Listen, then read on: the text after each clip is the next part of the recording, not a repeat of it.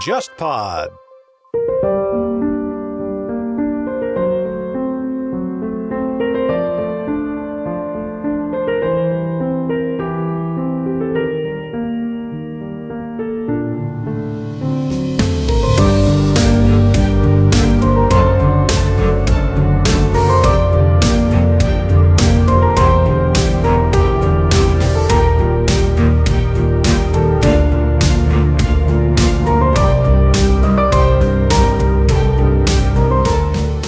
之前口述采访过，就是孙耀东，孙耀东他也是这种晚清大家嘛，也是两代帝师的对。他们这个家族之后也是开国中福银行，也是属于一个晚清到民国的一个很庞大的家族。后来三七年之后，我们采访的时候也问过他，当时为什么留在上海？后来他就说，这没办法，就是我们家族太大，产业很多，嗯，总不可能就是说带着跑了，到一走了之，一走了之太可惜。那家族必须安排一个人留在沦陷区，那我就是那个倒霉蛋。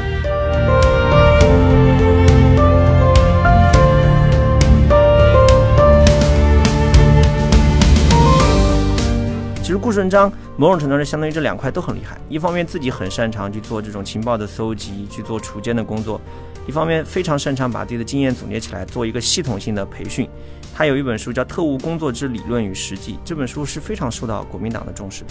后来国民党自己在培训特工的时候，会把这个书作为教材和读物之一啊。嗯所以顾顺章某种程度上是被污名化。你想，同时在中共能够最艰难的时候做到这么重要的位置上，然后又受到苏联的器重，那不是凡人，不是一般的人。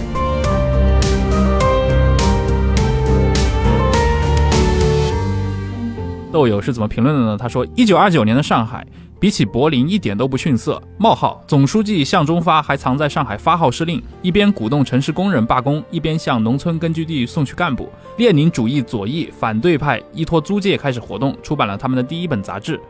苏联红军的情报小组呢是他们的邻居，正在竭力恢复对华情报网。佐尔格正在准备启程来沪。杨虎是华界白天的王，杜月笙是租界夜皇帝。特科和中统互相猎杀。”复兴社的分子在帮会中慢慢发展势力，盯着各路实力派的驻沪代表，后者正在筹划一场战争，第二年蔓延半个中国的中原大战。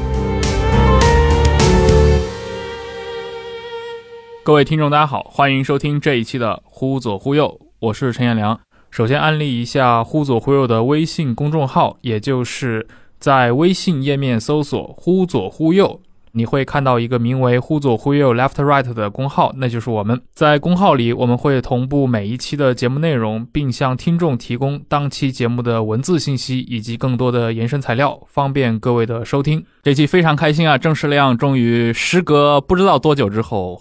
回归了我们的节目，关键是回归了我们这个《谍海译文》这个系列。其实我们这个系列诞生之初，在我的构思之中，肯定这必不可少的一环嘛，这郑世亮同志是一定要在的。但是之前我和沙老师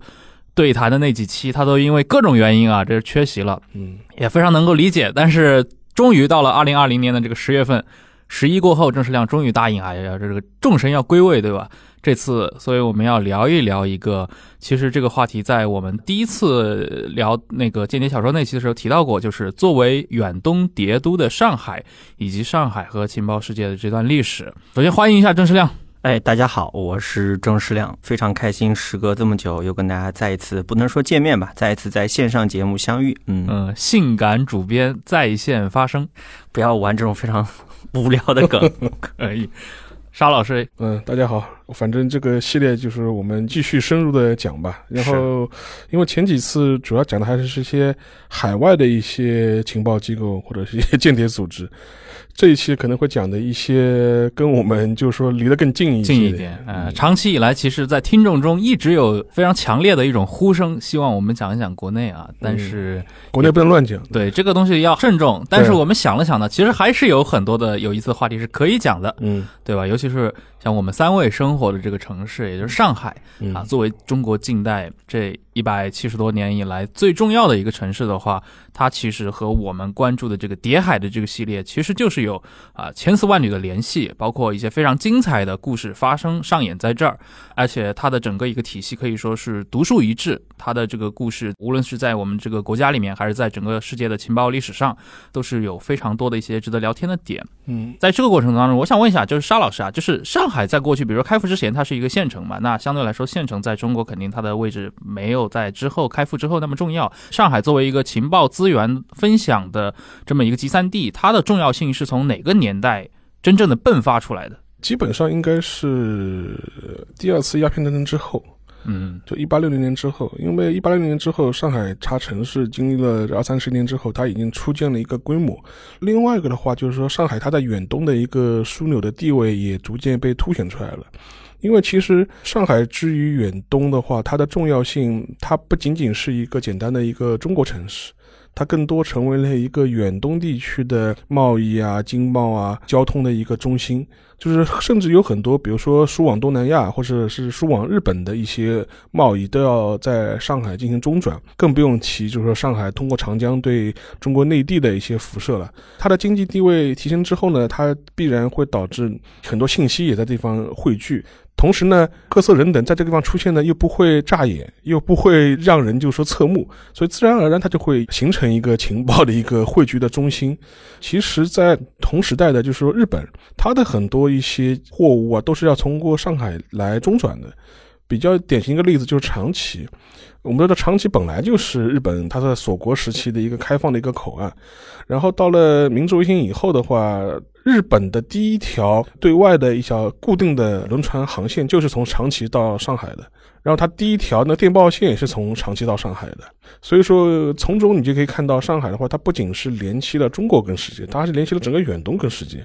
地位如此之重要，那自然会吸引各种各样，包括做情报的人，或者做各种各样信息沟通的人，会在上海出现。嗯。对，我就想到我们之前我上学的时候，当时看过一部韩剧啊，《明成皇后》，呃，闵妃嘛，这个也是朝鲜近代历史上非常有争议的一个人物。然后另那个剧的后半段，当然他那个有点像一个韩式的大合剧那种质感。后半段其实闵妃的这个残党其实就是来到了上海，他的一个亲族就是闵氏宗亲中的一些成员，一些能干的一些外戚，他们在上海设立了一个自己的一个情报组，算是情报组织吧。然后经常会从上海来获取一些清国乃至日本乃至欧美的一些信息。传递到当时的这个朝鲜的国内去，跟闵妃有一个交流，所以这也侧面上是佐证了刚刚沙老师的一个说法吧。啊，这个事情其实我们可以听听当时苏联人的意见嘛。就一九二零年的时候，共产国境远东秘书处派遣了著名的维金斯基小组嘛，到中国，他就了解中国的情况嘛，就是想在中国发展这个左翼运动，发展这种对革命。持同情意见的人嘛，然后呢，他们当时就比较了北京、广州和上海，特别有意思。当时苏联人觉得北京是官僚主义严重，官场风气盛行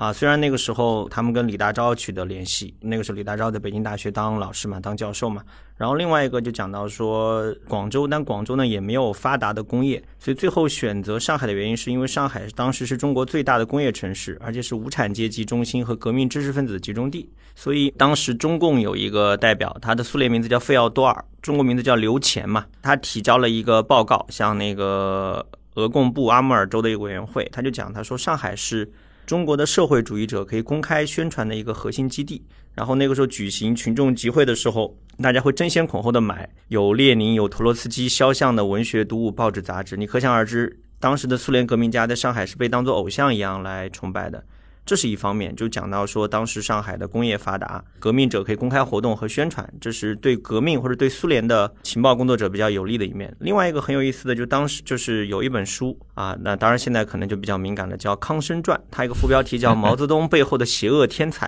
嗯，啊，他讲到说，当时那个康生为什么到那个上海来呢？一个原因是因为康生在青岛待过几年，青岛我们都知道是个殖民城市，所以他比较向往去到这种。比较洋派的这个城市呢，到那个上海来。他说上海是极度洋化。然后那个《康生传》的作者是这么评价上海：他说上海向每一个富有冒险精神的人招手。那对康生这样一个生气勃勃的二十六岁的青年人来说，上海提供了各种惊人的可能性：不受约束的商业形式，精力充沛而有想象力的市民，赌博、毒品走私和卖淫的地下经济社会网络。然后讲到说，当时法租界。这种自由程度是超乎人想象的，所以你会发现，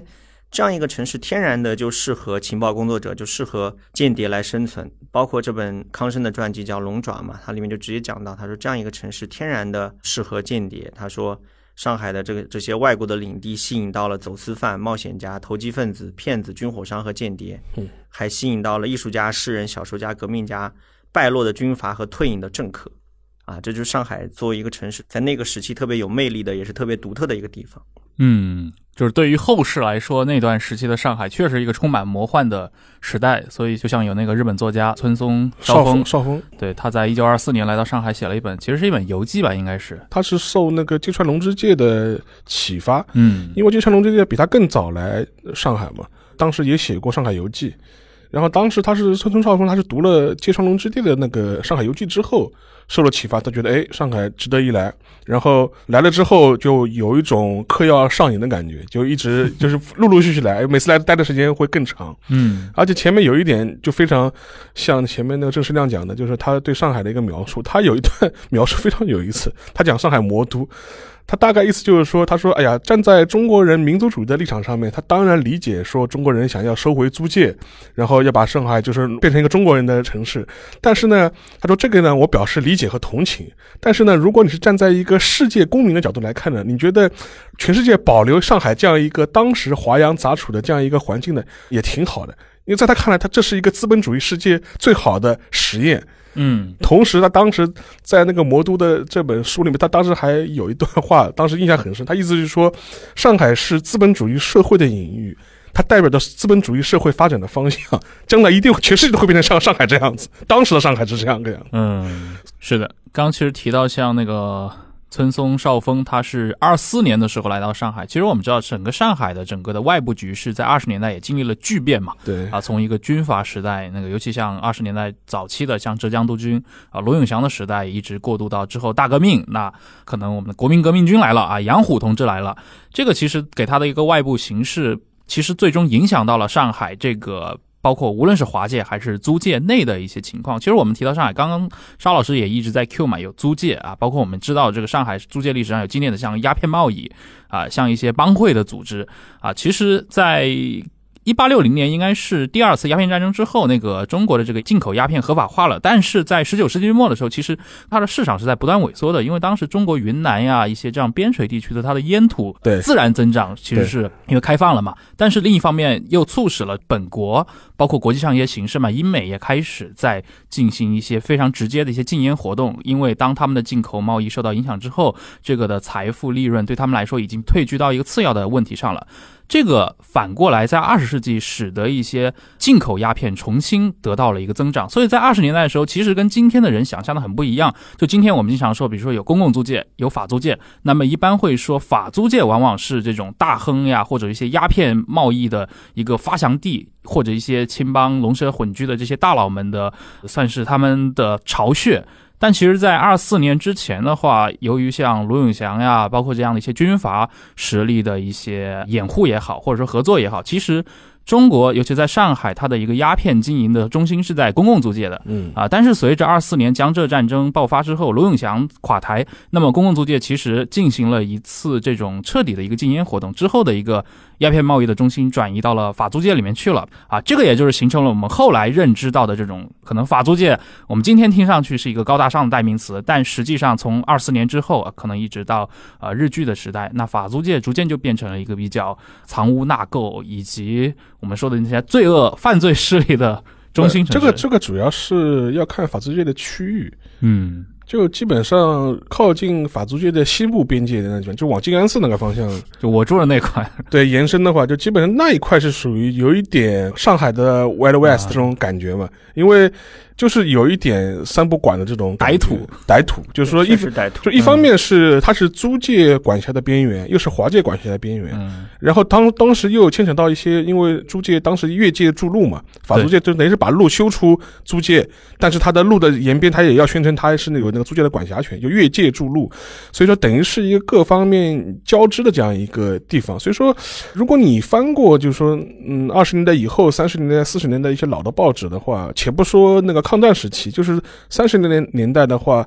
呃，你经常能会看到，就是说，在当时的法租界的西部边界，像海国路，就是现在的华山路这个地方的话，嗯经常会发生这种半夜谋杀啊、凶杀啊这种乱七八糟的事情，就是说嗯还是挺多的。是但很有意思的是，就说是华界警方和那个租界的巡捕房这边，就是他在统计的时候呢，又互相会把这个罪案统计到别人的的地盘上面去。互相甩锅互。相甩锅，这是你们华界的事情，不是我们租界的事情。我们租界是治安是很好的。可以向我们的一个这个听众大致介绍一下吧，就是嗯比如说二三十年代华界和所谓租界的这么一个区分，因为如果不是在上海常住过的朋友，可能没有太大的一个概念。呃，我先讲公共租界吧。嗯公共租界的话，其实上就是现在的黄浦区这个区域，就人民广场这个区域。然后它的边界的话，可以从现在的外滩一直延伸到静安寺，贯穿整个南京东路、南京西路。嗯，让当中这一大片，就是说包括人广的这个区域，都是属于公共租界的一个范畴。嗯，然后同样苏州河以南，苏州河以南，然后的话就是你不是看八佰嘛？对之前看八佰那个片子里面就是歌舞升平隔了一条苏州河嘛，就是这个概念。然后还有一块就是说是那个法租界，整个法租界的话就是现在的徐汇的北部。因为徐汇是个比较大的区嘛，它的南北的话可以是从人广的边界一直延伸到现在的徐家汇，这个地方是属于法租界。然后它的东部边界是到赵家浜路，嗯然后它的西部边界也是到静安寺，所以说你现在去徐家汇的话，它是一个也算是一个城市核心区嘛。对。但是在上海的话，其实直到改革开放初期，徐家汇都已经是上海市区的边缘了。啊、应该是徐家汇的崛起，应该是九十年代的事情。对，徐家汇已经是属于上海的市区的边缘了。对。但是大家可以，如果以后来上海的话，可以观察一个现象，就是你沿着现在的上海的华山路，然后你去走的话，就华山路是一个比较长的一条马路，你会发现一个现象，就是说华山路的东面全部是洋房、嗯，对历史保护建筑，华山路的西面全部是高楼大厦、新房。这为什么呢？这很简单，它它就是一条法租界跟华界的一条界路嘛。它的一边是法租界，一边是华界。嗯然后因为它是法租界的关系，所以它就是很多历史建筑、洋房、小别墅。它西面嘛就一片白纸嘛，只是四九年以后才慢慢慢慢发展起来的。二十年代的时候，我党就已经很懂得利用这种公共租界啊。他们二三年的时候，当时那个因为那个时候康生在上海大学嘛，嗯然后他们学生当时有很多信仰共产主义的学生就一起起来反抗，然后把学校的控制权夺下来了。然后我党就把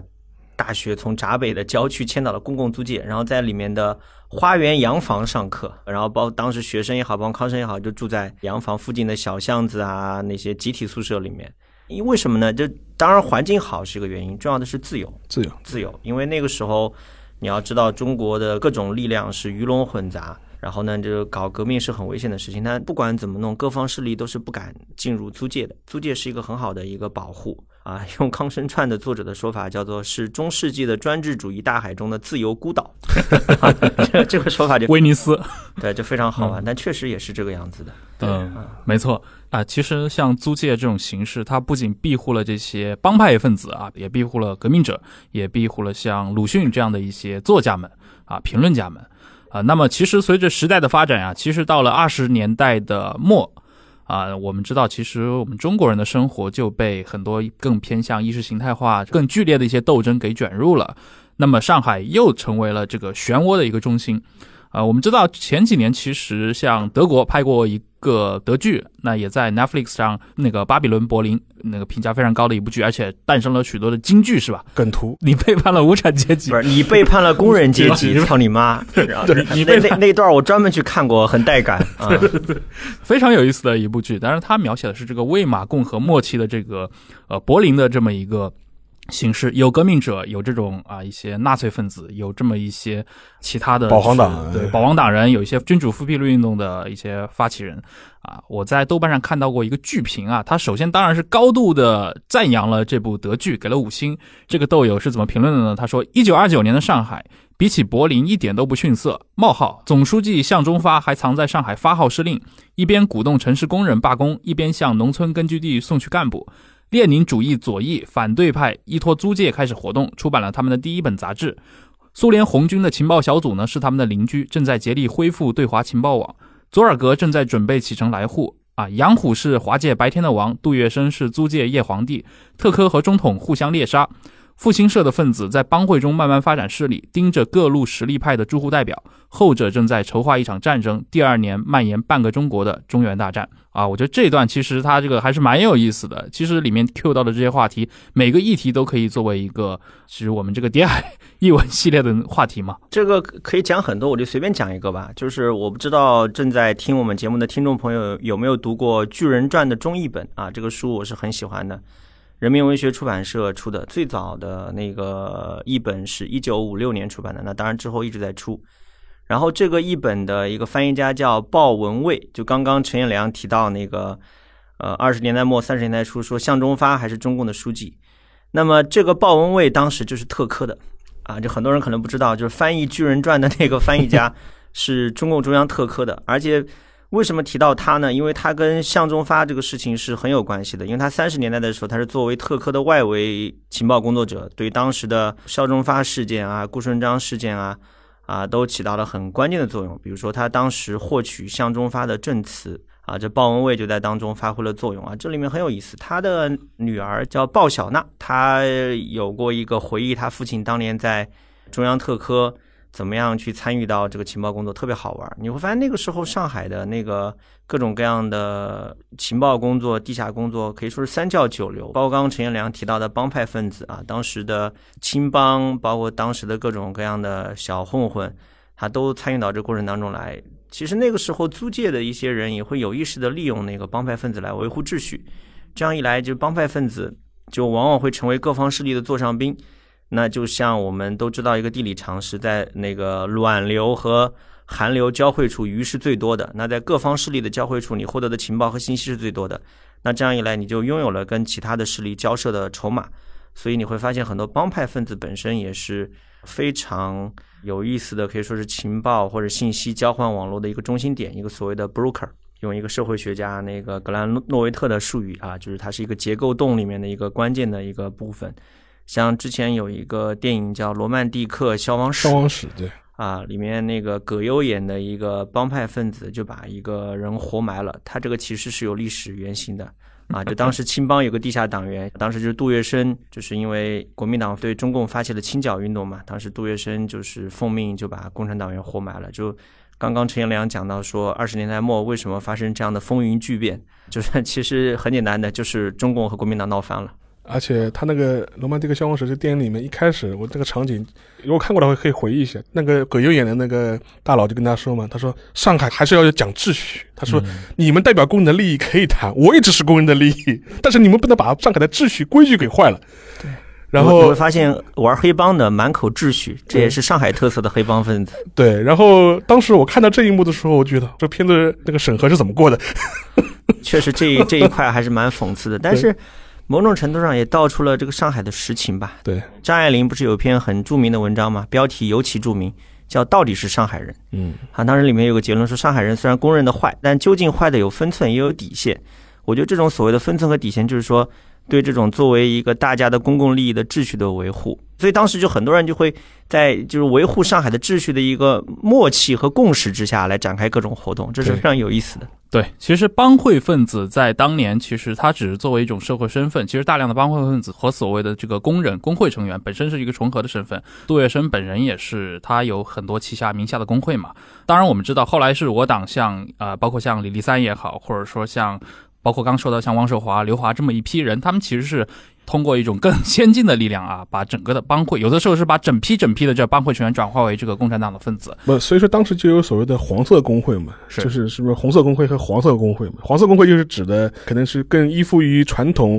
同乡会啊或者帮会力量的工会。因为帮会本身就是码头文化的一种嘛。你想，码头其实就是一个过去漕运时代的工人阶级。我们看那个马龙白兰度演那个电影《码头风云》也好，对吧？对。包括像一些后来我们在香港看到的一些社团，他们的起源很多时候都是一些从码头苦力出身，因为这种。本身的一个社会形制就很容易诞生。你在一个没有工会的年代，那就是靠帮会或者一些同乡的结社来维护自己的利益。所以相对来说，他们在争取人群的时候，他们的目标人群就是同样的一批人。对对，确实。所以这个你会发现，时至今日，你在西方这种就是工会比较有实质性作用的地方，工会的重要成员，你会发现他还是跟黑帮跟这种地下的秘密组织有千丝万缕的联系。当然，当然这个岔开来讲，就另外一个很重要的话题了，就是对，就是之前我帮派了，对爱尔兰人爱尔兰人嘛，爱尔兰就是人，对对对。运输工会，运输工会的。对我们之前还或者会还还录过一期，对对对，聊过聊过。对，当时刘一老师还分享了自己去华南见过某当年八十年代香港工会组织头目的，这感觉就跟见旧式的江湖大佬一样，要在这个茶楼里面吃讲茶，这个对非常形象啊啊，。就是写作工会，读作黑帮 啊。其实你去读一个台湾人写的三卷本《杜月笙传》，那当然里面充满了对杜月笙的溢美之词了。嗯它里面就讲到，当年杜月笙发挥了很重要的在租界里面斡旋这个不同的这种派别派别的利益，尤其是解决工人的很多问题的一些事情。就是你会发现杜月笙这个人很好玩，说他一方面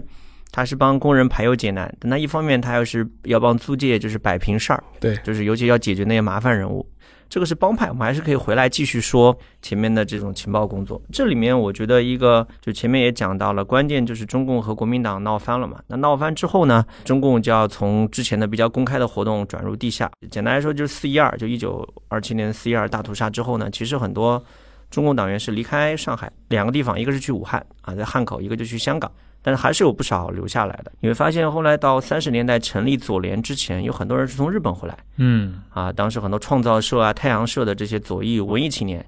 就回来啊，那个时候就是所谓的以笔为枪，就是在杂志上发表文章来进行革命宣传。像康生这种人，就直接就是在上海隐姓埋名，非常好玩。这个沙老师可以聊聊，你知道当时康生是怎么样隐藏自己的身份的吗？第一个，他结婚了，你会发现当时在中国社会，单身男子是容易引起怀疑的，因为非常引人注目，对非常引人注目。就是大龄剩男。单身狗，对，所以中共早期的很多高级领导人，他都是跟年轻的女党员同住作为掩护的。啊，所以你会发现《悬崖》这个电视剧为什么拍的还可以，就是它里面张嘉译和宋佳演的那对革命夫妻，包括那个《潜伏》里面宋红雷和那个谁姚晨。姚晨演的啊，就是它是有历史真实性的，这个不是虚构出来的，因为它是要。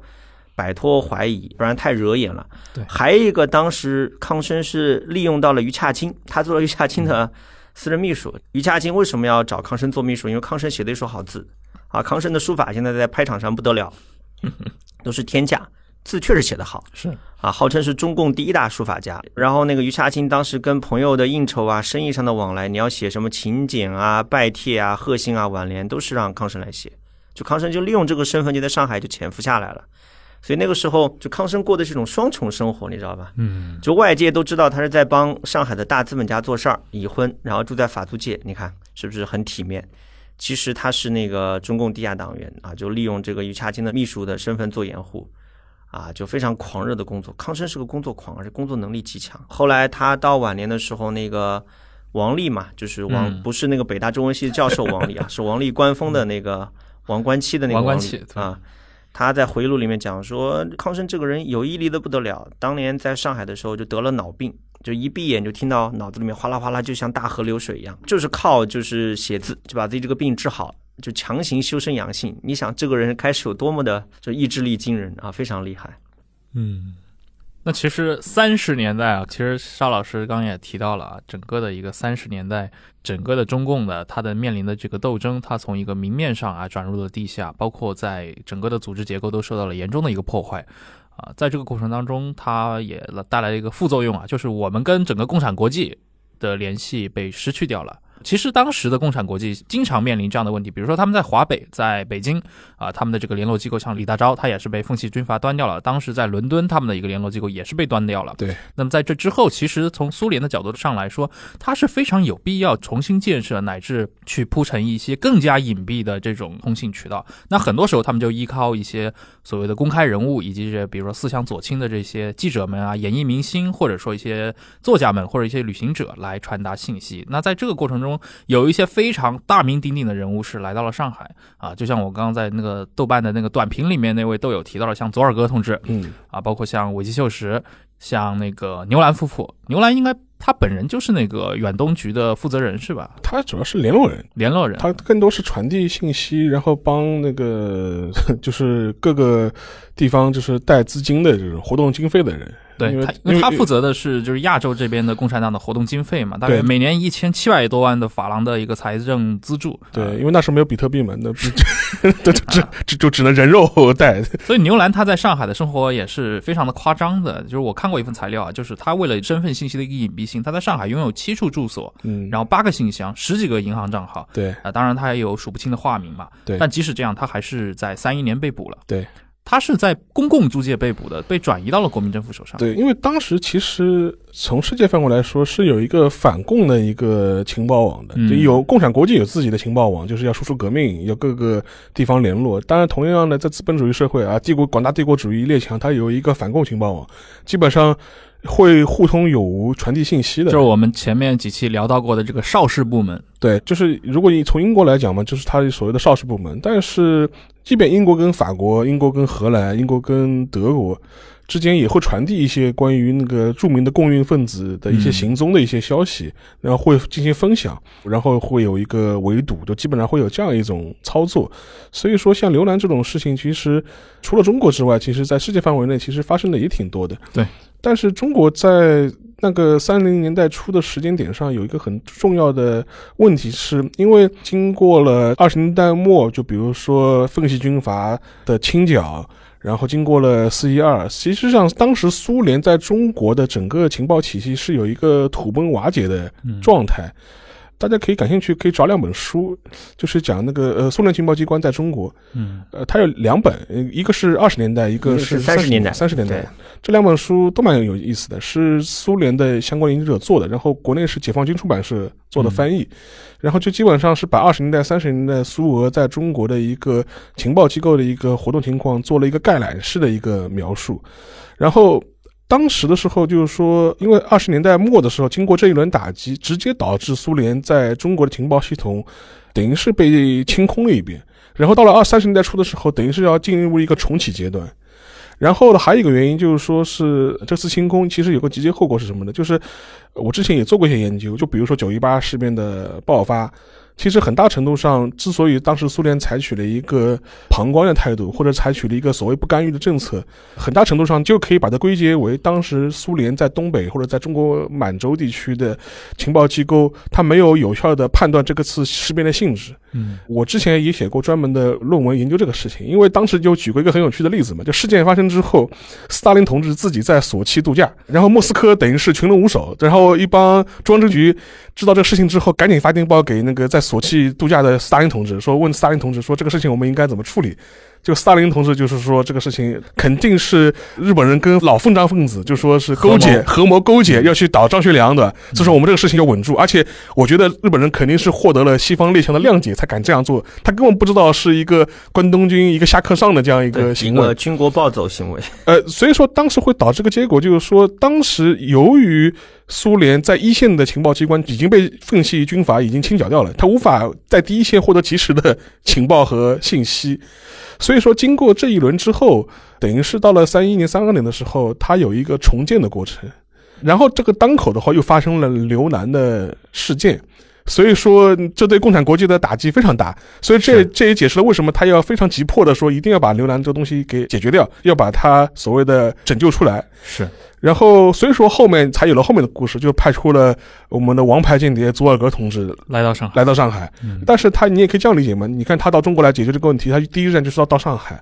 要到其他地方都不合适，只有在上海展开工作最合适。没错，牛兰当时的这个被捕，其实在整个世界上也造成了不少的轰动。他首先，他其实最开始是被判处死刑的，对但是有当时的一些法国的一些著名的作家，像有一个叫亨利·巴尔布的，以及像一些罗曼罗兰，对罗曼·罗兰这些一些左翼的知识分子，包括像美国的当时的那个记者已经出名了，埃萨克呀，包括像斯诺，他们几位从中斡旋，还有很多中国的民主人士参与。就牛兰当时是从死刑判决为无期徒刑，无期徒刑。对，但是不可否认，就是牛兰的整个的事件，就是对这个苏联在华的这个情报网络一次重大的打击。应该就是过了没几年，到三四年的时候，共产国际在上海的这个秘密电台就已经被彻底的端掉了。因为这很简单嘛，你通过牛兰，你可以探清在上海的一些相关的一些网络、一些人、一些金源的一些动向去向。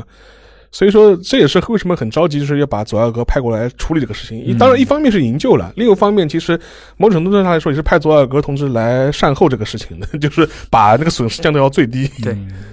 包括那个时候，中共也被破坏的蛮厉害的，就是二十年代末，中共被打击的非常惨啊。这边有几个，除开大家都知道的向忠发呀、嗯顾顺章顾顺章事件，还有一些其他的相对来说可能没有那么有名，但其实是非常重要的。就当时有一个叫白星的人嘛，当时是那个在他们也是在一个租界里面开会，当时那个是一九二九年的八月二十四号，当时是中共中央的军事委员会正在开会，在新闸路那边。然后那个警察突然闯进去，把所有的参会的人员都逮捕了。有彭湃，那个时候他是中央政治局委员啊，而且是江苏省委的军事部长。然后有当时的中共中央的军事部长啊，中央政治局候补委员就是杨英，还有军事部的秘书白兴，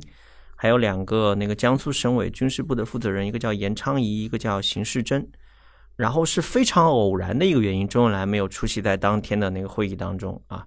然后这些人都被抓了，然后很快这些所有的被逮捕的中国领导人就被杀害了。当时因为彭湃的死，然后周恩来还写了一个呼吁书。那这个事情是怎么回事呢？这个事情后来是陈赓把它搞清楚了，他就利用一个关系，他在国民党的情报机关里面有一个自己的人，就在陈立夫的手下，叫杨登营。杨登营就是在日本留学的时候，然后接触到马克思主义，变成了进步人士。然后他那个回国之后呢，国共合作时期，他是在陈赓指挥的一个。国民党的特种部队的分队里面工作。那国共合作破裂之后呢，这个杨登营留下来了，是一个上海的特派员。等于说，国民党的特工的各种情报在上海都要经他的手，他是处理最重要的问题的。嗯然后陈赓就通过他来打听，就看当天为什么会出现这样的事情，这么重要的会议应该是很隐蔽的，怎么会被警察发现？然后发现当天开会的有个人叛变了，就像狼人杀一样，里面有一匹狼，那个狼是谁呢？就是白星啊，嗯白星把这个秘密接头的地点。供出来了，因为当天去执行这个搜捕行动的叫范真波，他是国民党上海市委委员，就跟陈立夫的关系非常近，还是上海的一个安全处的监察员啊，那个手里面权力是很大的。然后这个白星是这个范真波的同乡，其实这个白星资历还蛮老的，他是黄埔一期，哦，在叶挺手下是做过党代表的，然后还参加过彭湃领导的海陆丰的运动。嗯你想想看，这样的人如果在一九四九年之后，那也是不得了的啊！是老革命，结果就叛变了，后来被中央特科就除奸了。嗯这里面还有其他的很多很多有意思的故事。其实这些故事在那个刚刚沙老师推荐两本书《苏联情报机关在中国二十年代、三十年代》里面有很多。从这里面你也可以看到，就是说那个时候的确中共在上海生存是比较艰难，在二十年代末和三十年代初，因为尤其是后来。国民党还成立了非常重要的组织，一个是戴笠手下的情报机关，专门是针对这种苏联啊、中共的地下党；还有一个就是蓝衣社。对，然后是的然后插一句，就说前面两本书了是研究性的专著，就是苏联情报机关在中国。另外，如果大家有兴趣或者有余力的话，可以去找一套书，是那个联共部与中国革命，是一个资料汇编，对，很厚，大概二十七八卷吧。然后我是从头到尾翻过一遍的。然后它是基本上是它是从中国建党一直到一九四五年，嗯。它就全名叫联共部与中共革命，然后它基本上是收录了共产国际方面有关中共革命的档案，嗯，有相当一部分是苏联的驻华的情报人员的呃现场的观察，是然后以及当时共产国际与中共中央之间各种各样的通联的 来往的公函。这本书其实你要去看的话非常有意思，能发现很多当时中共地下组织如何斗争的细节，然后会描写的非常生动。而且本身其实像苏联的这些，无论是军事情报部门，还是他们的一些，就是我们说的像格鲁乌和格博乌啊，他们其实都参与到了当时二十年代和三十年代中共的这些高层的，比如说刚郑世亮提到的像特科他们那些高层人员的培训里面去。比如说著名的顾顺章，对吧？他过去只是一个烟草公司的技工，但是他在二十年代加入了共产党之后，还是个魔术师，很不 错。对对对，还能表演魔术的人，他他嗯走南闯北，对吧？江湖见识很多，而且他是当时在广州担任过那个鲍罗廷的警卫，后来他在海参崴是接受了格别乌的一个基地的基础受训，所以这也是为什么就二十年代，其实顾顺章是直接领导了许多的一些我们说锄奸活动也好，或者说一些我们知道的包头皮组嘛。这个我要说一句啊，就是顾顺章，因为他叛变，他某种程度上被污名化了。他其实来自国民党的，他的同行对他的评价极高，是因为他不单单是实践能力强，他主要是有理论的功底以及带队的这种能力，就是他能够培养。你知道中国这个可以岔开来说一下，你会发现中国的军迷。啊，在网上有一个很久不息的话题啊，就是林彪和粟裕谁到底比较厉害啊？有一点像那个另外一个经典的百度贴吧可以炒一百年的题目，就老虎和狮子谁比较能吧？啊，就老虎和狮子谁比较能打？就是我我告诉你，真的大量的中国人，而且中年人，他们会把长达十几年的时间浪费在百度的那个狮子吧和老虎吧里面。对，但你会发现粟裕和林彪在网上的争论，某种程度上就跟这个很像。是，目前我看到一个好像一个大家得出来的一个比较公认的结论是说。就是粟裕啊，擅长于打硬仗、啃硬骨头，但是带队能力是他的短板。而林彪带队能力超强，非常擅长就是这种就是组织能力、这种培养干部能力、培养手下的将领的能力超强。其实顾顺章某种程度上相当于这两块都很厉害。一方面自己很擅长去做这种情报的搜集、去做锄奸的工作；一方面非常擅长把自己的经验总结起来，做一个系统性的培训。他有一本书叫《特务工作之理论与实际》，这本书是非常受到国民党的重视的。后来国民党自己在培训特工的时候，会把这个书作为教材和读物之一啊。所以顾顺章某种程度上是被污名化。你想，同时在中共能够最艰难的时候做到这么重要的位置上，然后又受到苏联的器重，那不是凡人，不是一般的人。嗯，对。哎，这方面其实既然已经提到特科了，那个郑老师要不向我们的听众可以大致介绍一下中共的这个特科这个组织，作为我们当年在二三十年代对吧这种尖刀型的一个。对外的情报，其实它更多都不是搜集情报了，可能有很多一些大量的执行任务的一些实际的工作，街头工作。大概可以向我们的听众介绍一下这个组织的一个形式。啊，特科是这样的啊，特科这个当然是要跟那个苏联要连起来讲啊，这两者是不可分割的。其实基本上就是直接针对到二十年代中期，就二五年到二七年大革命失败嘛，就是就是白色恐怖嘛。然后那个时候就是你会发现中共党员就是数量锐减。啊，有一个数据吧，就是到一九二七年年底十一月吧，中共党员的人数从六万人直接减少到一万人啊，那你再搞下去，那就是要覆灭了啊，要覆灭了。然后当年呢，就中共中央就决定成立直属于中央机关的特务机构啊，然后呢，这个领导这个机构的是谁呢？就是由之前主持中共军事委员会工作的周恩来来领导。然后他的宗旨是这样的，就是首先就是保障地下党的安全。然后是收集中国的辖区和外国租界内的国民党的警察呀、特务啊，包括西方的特工的情报。嗯，然后还要跟各个阶层的同情中共的人建立联系，然后还要除奸。尤其是要对秘密的接头地点要做好管理啊，不能泄露出去。尤其要防范警察的突然闯入，要建立各个党组织之间的联系。然后二八年的时候，在莫斯科召开了这个中共第六次代表大会。为什么要在莫斯科召开呢？因为那个时候中国就没有一个地方是安全的。嗯啊，然后周恩来当时就起到了非常重要的作用。而且当时周恩来是怎么去到莫斯科参加中共六大的工作呢？我可以跟大家讲讲，这个过程非常曲折。他是装作一个古董商，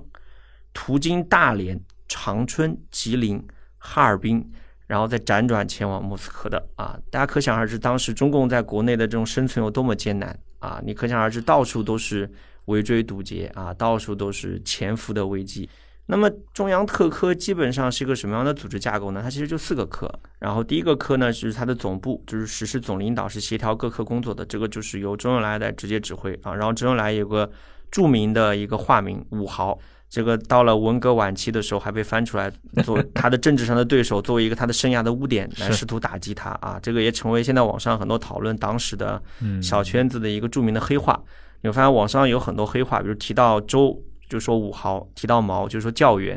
啊，这是也是规避审查的一种手段。那第一课呢是由化名五豪的周恩来来领导，那么第二课呢是负责收集情报，然后在国民党党内开展侦查活动。那这一块是由陈赓来领导，因为陈赓的人脉很广。而陈赓在这方面就是也是说属于精明能干啊，非常厉害。然后当时第二科是由谁来负责选拔呢？是由李克农、钱壮飞和胡底啊。当时有所谓的前三节、后三节啊，这这些人物会在后面发挥非常重要的作用，就顾顺章叛变事件和向忠发事件里面。然后再往后面还有第三科，第三科就是负责锄奸。那么他的负责人是顾顺章，然后再往后面就是第四科，第四科是负责传递情报。传递情报最重要的是什么呢？是要通过无线电来通讯。啊，那么他的领导人呢叫吴铁铮，也就是吴德峰啊。吴德峰这个名字是更加著名的啊，更加著名的。那么这个吴铁铮这方面的作用非常重要啊，因为你会发现，如果没有他在的话，中共中央几乎没有办法跟共产国际展开联系啊。因为当时无线电是最安全、最可靠，也是最广泛运用的一种通讯手段。那么当时特科怎么吸纳人呢？就是通过优秀的工人，当时比如说之前上海进行了几次罢工啊，武装起义。那当中有一些脱颖而出的这种骨干分子就被吸纳进来，这是特科。但是，特科成立之后一开始还是吃了很多亏的，包括刚刚讲到的叛变事件当中，包括后面对都陆陆续续就受到了不少打击啊。慢慢慢慢的是随着形势的发展，他们才出现了一种逆转，出现一种逆转。这方面你也可以请邵老师讲讲，包括。蓝衣社啊，包括戴笠什么的，魏斐德就写过一本那个《间谍王》，就讲戴笠的嘛。这这里面故事很多很多。刚刚郑世亮提到了中共的特科的这个起源啊，那么我们来谈谈这个对立面。也就是说，在三十年代的这个国民党这边，因为我们知道，在通过三一年之后，蒋介石确立了自己最高领袖的地位，那么围绕在他身边的一群可能文胆中间有政学系，那么军队这块就不用说了啊，他的黄埔系为中间的这群军事将领的力量大大增强。那么在对于一个特务政治的掌控这一块，其实是聚拢很多人，尤其像戴笠这样一个，他其实是通过整个大革命期间逐渐向蒋靠拢。当然，他们本身可能有这个同样都是浙江人的关系，对吧？戴笠是江。山山出身的，那么戴笠他在国民政府中，他逐渐从一个边缘人物跻身到一个情报头目的过程当中，他伴随着比如说国民政府这块的一个间谍，或者说特务机构的组织力量是如何壮大的？相对而言啊，就说是国民党的他的情报组织，比起共产党，说实话，其实更。江湖气，嗯，江湖气更重。他们没有那种去海参崴接受隔别屋训练的这种机会。就是，尤其是抗战爆发之前的那个国民党的情报机构，说实话，就是说，因为中共不管怎么讲，就是说，它毕竟是有一个意识形态作为主导的这样一个战斗集体，所以说它的很多方面，虽然当然有中国传统的地域性的这种特征在，但总体来说要比国民党要淡很多。是，呃，国民党的话，就你前面你也提到了，就是说戴笠的出身嘛，跟蒋介石都是一样，都是浙江人嘛，对，所以说有所谓江山帮嘛，就是是很大程度上来说，基本上还是以地缘为核心去选择自己的核心成员，然后是培养自己的羽翼，然后一个圈层一个圈层的往外扩展。这个好像是国民党从创党，尤其是这个孙文第二次建党以来一直困扰的一个问题。对，那个我记得像金冲吉老师他的那个公子啊，就金以林教授，他当年写。过那个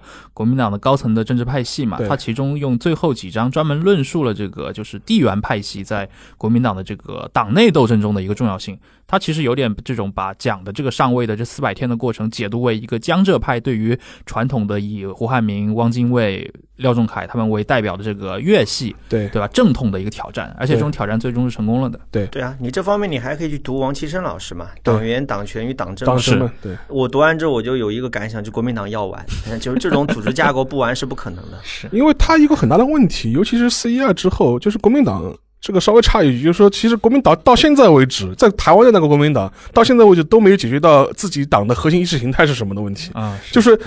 你作为一个政党，或者你作为战斗集体，尤其是一个在现代社会的战斗集体，你必须要有一个很核心、清晰的意识形态的。国民党从蒋介石开始，他的自我定位就一直是一个非常模糊的一个定位。就讲穿了，我们先往大了讲，哥们，你作为一个政党，你是个左派政党还是个右派政党？你自己有定位的话，你要团结谁？你要打击谁？谁是你的敌人？谁是你的朋友？然后国民党这个百年老店搞了一百年，自己都搞不清楚自己是个左派政党还是个右派政党。那你这个党怎么可能靠意识形态去聚拢一个战斗核心呢？因为他们从自己的自身视角出发，一直认为自己是一个革命的政党嘛。那包括我看到前几年像那个蒋友柏，他来大陆接受一些采访的时候，当时提到他的家庭，蒋友柏说过一段特别有意思的话，说我是出生在一个革命家庭的，我们家四代人都是搞革命的，对吧？但这句话可能在大陆的听众听起来就觉得，哎，你们不是反动派吗？怎么就革命了？但是这个恰恰就是他们的一个自我认知。这个反动派的定义你要怎么看？对，比如说二七年四一二这个政变爆发之前，你会发现那个时候为什么国民党感到很焦虑，要发动这样的政变呢？因为你会发现他的青年。工作基层工作都掌握在共产党手里面，或者掌握在国民党内部同情共产党的所谓的左派左派手里面。邓演达，对对。那你说，如果你代表未来的青年，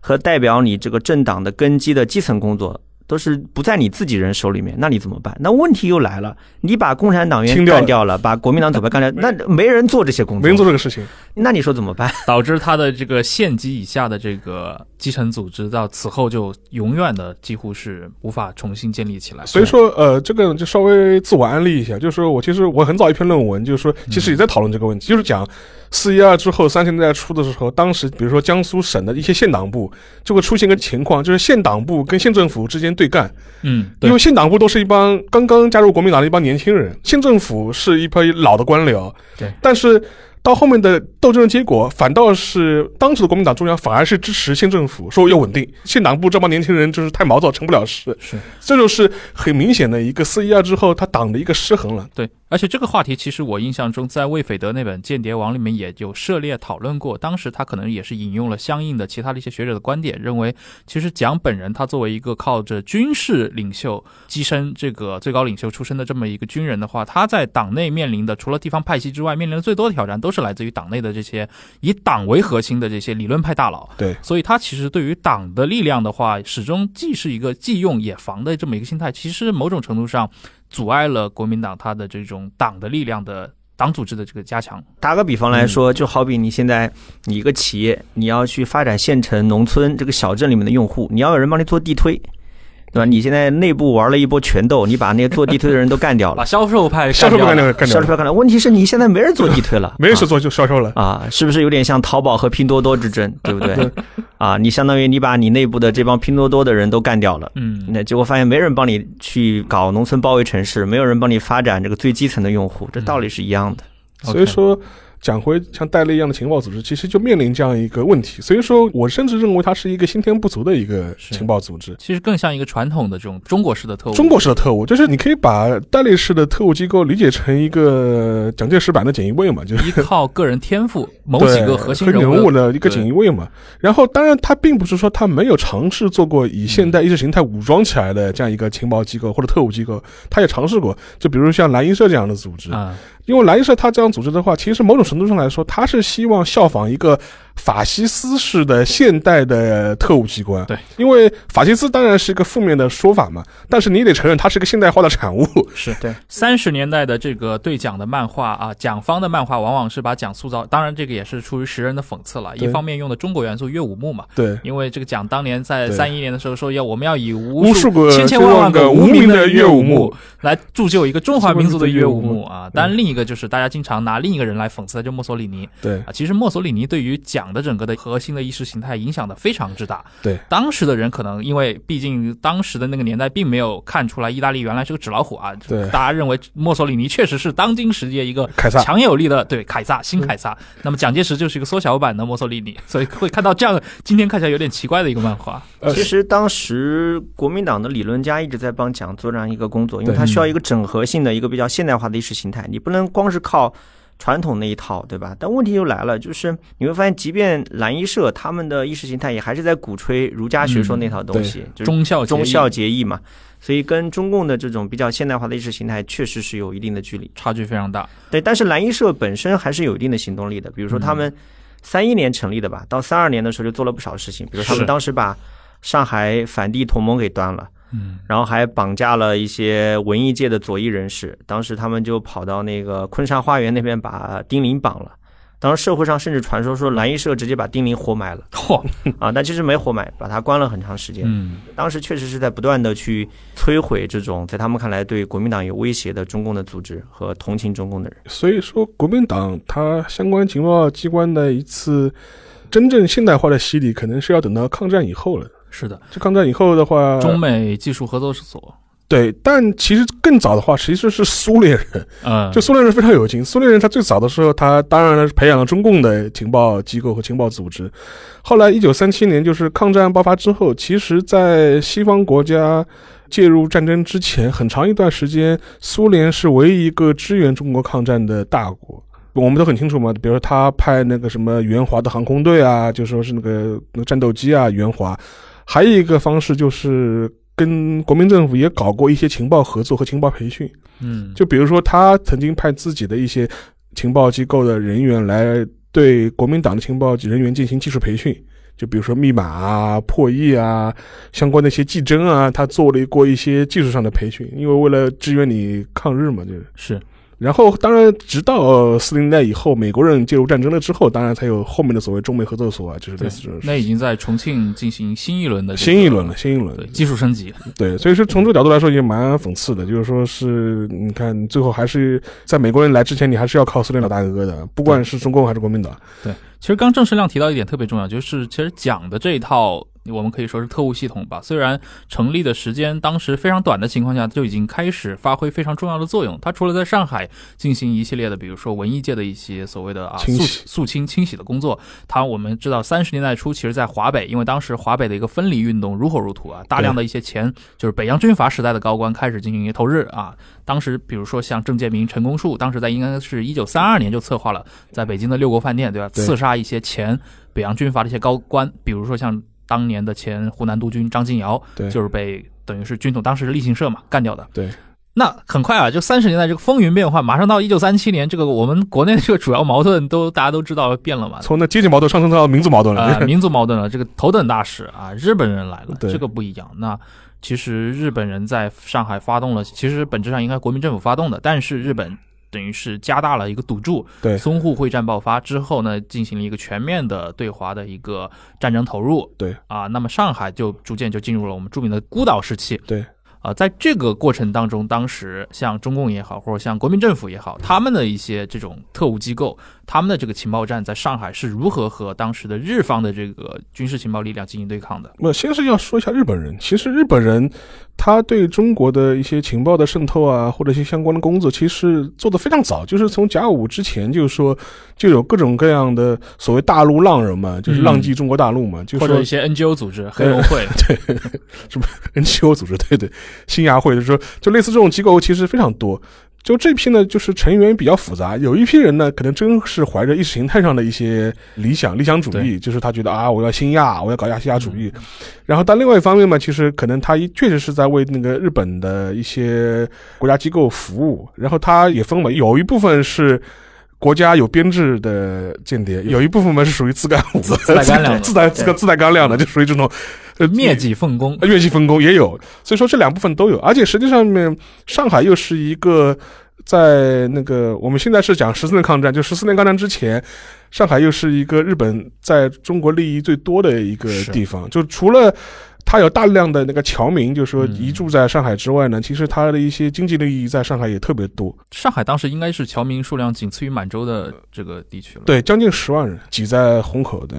但是有一点，虹口不是日本租界啊，上海没有日本租界啊。是对，当时日本在上海好像可以分成三三块吧，第一块就是属于军方的那个呃间谍机关，第二块就属于政府的外务省外务省外务省的，第三块就是民间嘛。对。啊，他们民间的这种右翼的这个团体特别特别热衷于对自干务、刺探自干自干务行为，对刺探中国的那个情报，就是就是，比如说像黑龙会啊，就类似这种机构。然后前面讲的话，就是说，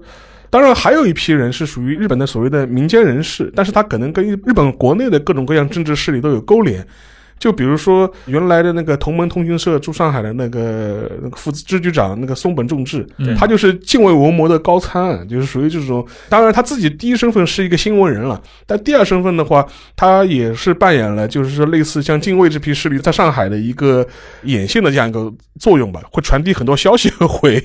回那个日本，他那本《上海时代》蛮好看的，蛮好看的但现在网上已经炒得很贵了，啊，是吧？对，啊炒得很贵，孔网上要几百块钱一本。然后很有劲，就说是日本的这些机构，就前面像郑世亮讲的，就说是他因为他出自各个系统，是就体现出了散装日本的特点，就是说，就是各个系统之间的信息往往是不通的，就是说，你玩你的，我玩我的。甚至还要互相彼此试探对方的情况，是这个就很有意思。而且还有一个问题就是说，因为当时上海的就是日侨特别多嘛，日侨内部其实也分左中右，就是有人就分左中右，就是也有很多的日本的一些左派的人士也逃到上海。最典型的例子就是鲁迅同志的好战友，就是内山完造嘛。他的内山书店其实会刊行很多中国作家的左派作家的一些作品，没错，也会传递一些就是有社会主义倾向的一些作品，在他书店里会有。所以说我当时看到一部分档案就非常有意思，就是日本驻上海的总领馆会去监视内山书店的书目。就是他最近上新书，上了些啥新书可以，从中窥见很多信息。通通把你的小黑账抄下来，然后就是送回日本，就说进行监视。对，当时的内山书店在上海，它应该是甚至店内会出售很多一些在日本国内，比如说你在东京可能都已经很难去找到了一些，对比如左翼的一些理论书籍、一些文学书籍。所以，其实从这个角度上来说，为什么说呃鲁迅可能跟日本人的关系那么好？其实，在日本人里面有大量的这些左翼分子，对包括我们之前在节目里面，像郑世亮也提到过的，像满铁当年的调查部里面对有，大量的其实本质上是在日本国内受排挤的，混不下去了。混混不下去了的这些左翼们，这些学者们就被发配到了满洲，那么他们可能就进入了这个调查部里面，他们从事一些跟学术考察方面的工作。但是这波人的思想，其实在整个的，包括之前也好，或以及后来在战争期间，都是逐步的左倾的这么一个过程。然后就很讽刺嘛，就是一批在日本本土混不下去的一帮有左翼倾向的分子，然后跑到中国来，跑到满洲来，跑到上海来，是的，然后拿着马克思的理论工具，帮日本中国政府做田野考察。是蛮讽刺的。对对对，我印象很深，当年看过那个应该是叫什么草柳大藏吧，他的那本这个满铁调查部的内幕调部对，他那个序言里面其实就讲到日本人对于满洲的一个情怀，就是所谓他用一个词叫“火红的夕阳”，说所有的人提到满洲的时候都会想到火红的夕阳，就会问，哎呀，那些回到日本的侨民会问啊，妈妈为什么日本的这个太阳这么小呀？对吧？然后它里面提到过一个很好玩的故事，说那个满满铁调查部，因为它也有上海的，等于是一个支部，支部对对，一九四二年的时候，一个叫山崎的部员在离开的时候，当时他从满铁调查部大概辞职了，然后他要回去，说席间呢在。上海的一个这个酒楼现在已经没有了。上海的南京楼里面，他的这些部友们给他办一个大概就是欢送宴会，席间大家越喝越多，逐渐突然就唱起了国际歌。我就立刻想到，我看到这个 描述，我就立刻想到了那个郭将裁缝士兵间谍里面那一幕，唱苏联国歌的唱苏联国歌那，一幕唱苏。联国歌。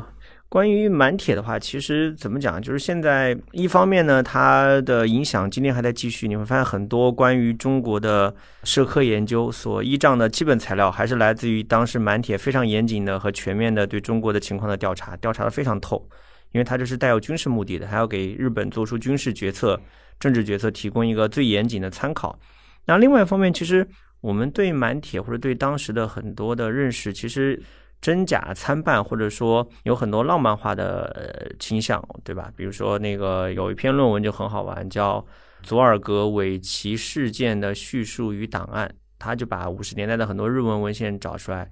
然后去研究，包括我和那个沙老师共同的朋友就是汪丽嘛，嗯，他的博士论文就是做这个尾崎秀实尾崎秀实与中日战争时代的东亚。你会发现，就是对尾崎秀实的认知，包括对满铁的认知，都是很有意思的一个事情。我可以把里面有一段摘出来讲尾崎秀实的啊。他说尾崎秀实是很独特的。第一个呢，他是跨越了帝国和反帝国的界限，他先后是做过。这些职业，我跟大家读读看。第一个是朝日新闻，那当然是日本最权威、最大的报纸之一，记者。然后做过近卫文磨的内阁的智囊啊，就政府的高层。然后呢，做过满铁的顾问，就是他是对这种满铁是有智力贡献的。然后呢，以他精力充沛的言论和活动，参与到了帝国日本的建构之中。发现了吗？就是他其实对这种大日本帝国，它是有非常重要的建构作用的。那另外一块呢，他又是一个首屈一指的一个中国问题的评论家，而且始终是中国的民族主义和社会革命的理解和同情者。就他是非常同情中国的民族主义和这种社会革命的。然后呢，他还是一个秘密的共产主义者和情报员，参与了以苏联间谍佐尔格为核心的情报小组，以其广泛的人际关系搜集大量的重要情报，提供给苏联。然后其次，他跨越了转向和非转向的界限。然后汪丽是这么说啊，他这个我觉得写的非常好，很有水平。他说从昭和时期的共产主义者的行为模式来考察，他说积极参与国策的尾崎，无疑与非转向的狱中十八年组 啊，这些在中国以及什么野坂参三这种在中国从事反战活动的共产主义者不同，他是企图跟当局合作，在天皇制下面实现日本的社会主义转向，这就很有意思啊！就是日本的这个左派有很多是是坚定不移的战士，我不转向的，我就把牢底坐穿。对对啊。那么有些人就是转向，那转向就无非就是我放弃这一套，对吧？我就对天皇就大征一战了，我就全身心的投入大日本帝国，就是尊皇了。尊皇对，就尊皇。对尾崎秀实，就是你会发现你很难用转向和非转向来评价他你说他转向了吧？他有他的信仰，有他的坚持，包括他一直在提供各种情报来反法西斯。你说他非转向吧？他其实是对天皇制度是非常同情的，他是希望把天皇制度和社会主义结合起来。这就让我们想到了北一辉同志的对人民的天皇，人民的天皇。对，就是你会发现日本人对天皇的这种迷之眷恋和这这种崇拜，确实是蛮有意思的一个情节。缝合怪啊，也是一种。对，缝合怪。而最后一个就是这个还是蛮重要的，就讲到说。尾崎秀士，我觉得他可以代表一批当时同情中国、同情革命，然后支持苏联、反对日本法西斯主义的这些满铁的人，或者说是这这些地下党、秘密共产主义者。他就讲到，他说你会发现尾崎秀士他是跨越了近代日本理性主义精神的代表，就是跨越了马克思主义。马克思主义是代表近代的日本的理性主义，然后呢，也跨越了。充满感性与情念，这个情念是打引号的亚细亚主义的界限。你会发现，当时日本知识分子，如果你是信奉马克思主义，你会发现他是非常的理性的，他是通过对这种社会结构的分析，比如你分析中国社会是半殖民地半封建社会，然后推导出说中国一定要进行一场革命来摆脱这种结构，对吧？这是非常理性的对中国的一种啊同情或者支持，还有一种非常感性的。到我们大家都是亚洲人，我们要反对英美鬼畜，要把殖民者赶出去，对吧？就是这非常感性的亚细亚主义。但尾崎秀士，包括以他为代表的一大批日本的左翼这种秘密的共产主义者，他们是超越了这样两者的界限，或者说这两者在他们身上同时存在。他们一方面是对中国的认知非常的清晰，可以通过这种对中国社会结构的理性分析，得出我们一定要去支持革命，一定要去支持中国的这样一些左翼活动。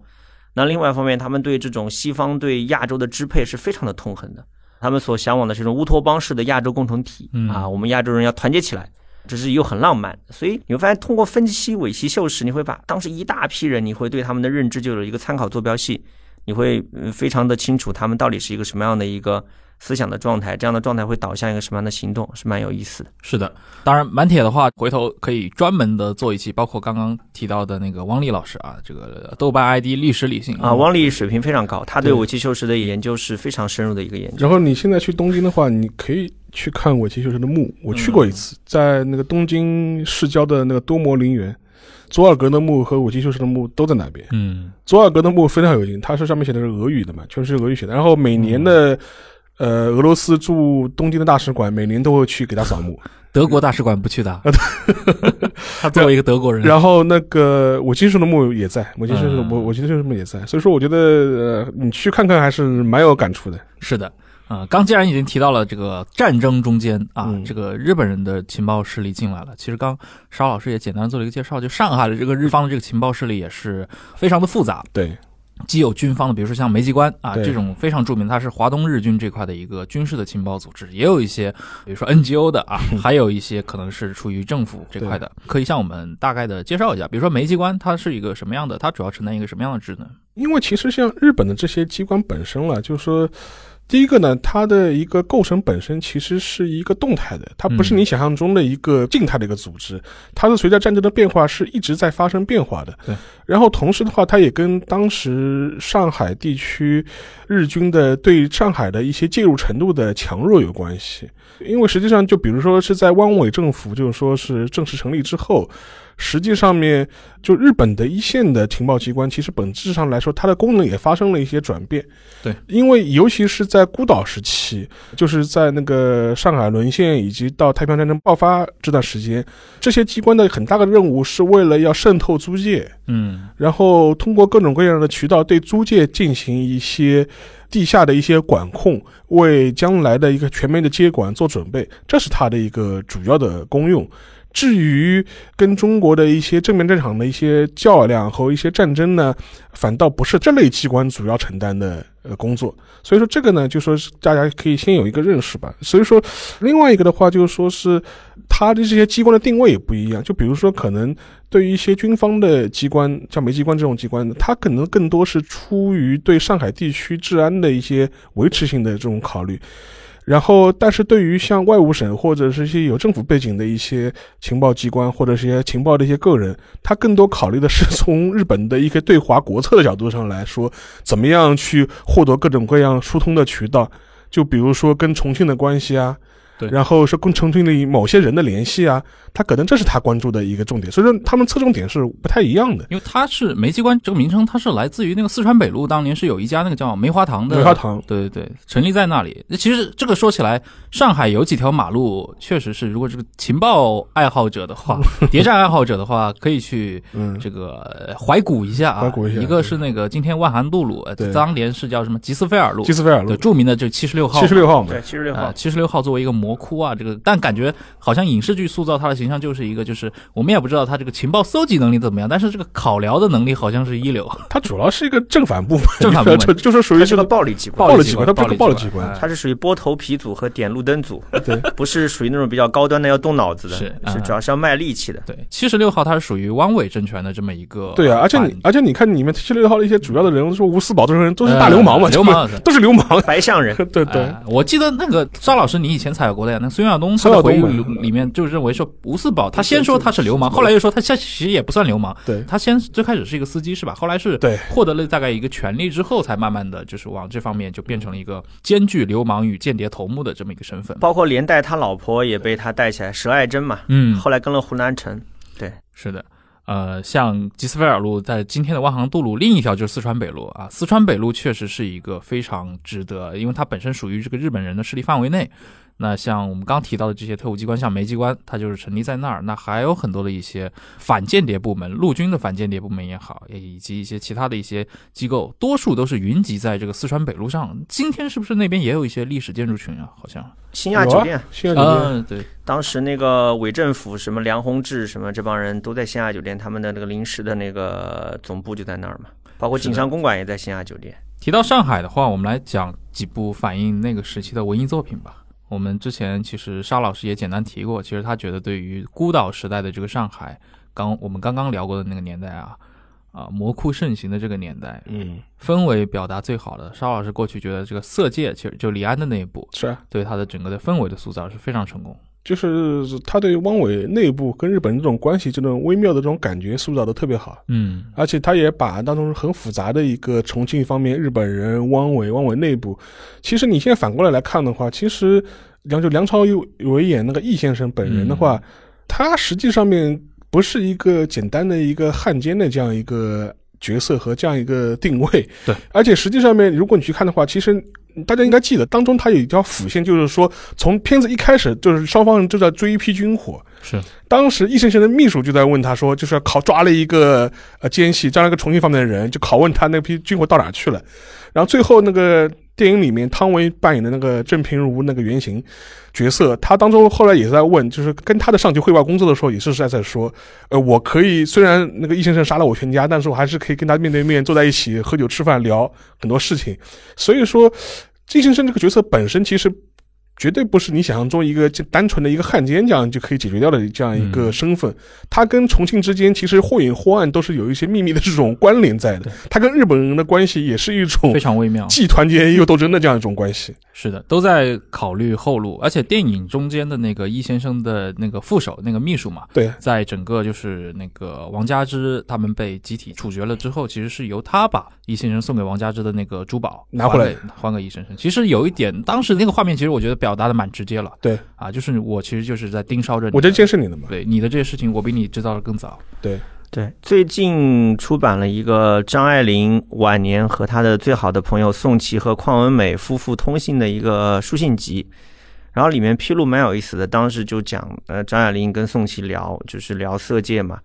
就讲说《色戒》这个小说的原型是宋琦提供给张爱玲的，说原型是他在燕京大学的几个同学。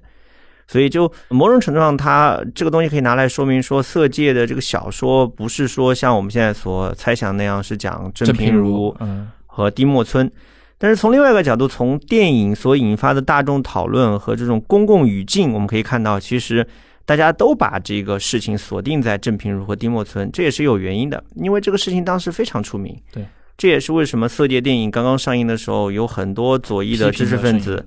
他们直接起来是抵制，说这个东西是对爱国烈士的一个污蔑，因为郑平如是非常厉害的，是奇女子，是因为她这个人是出生于官二代，又长得很美，学识又好，谈吐又好。她当时把精卫文魔的儿子精卫文龙这迷得不要不要的，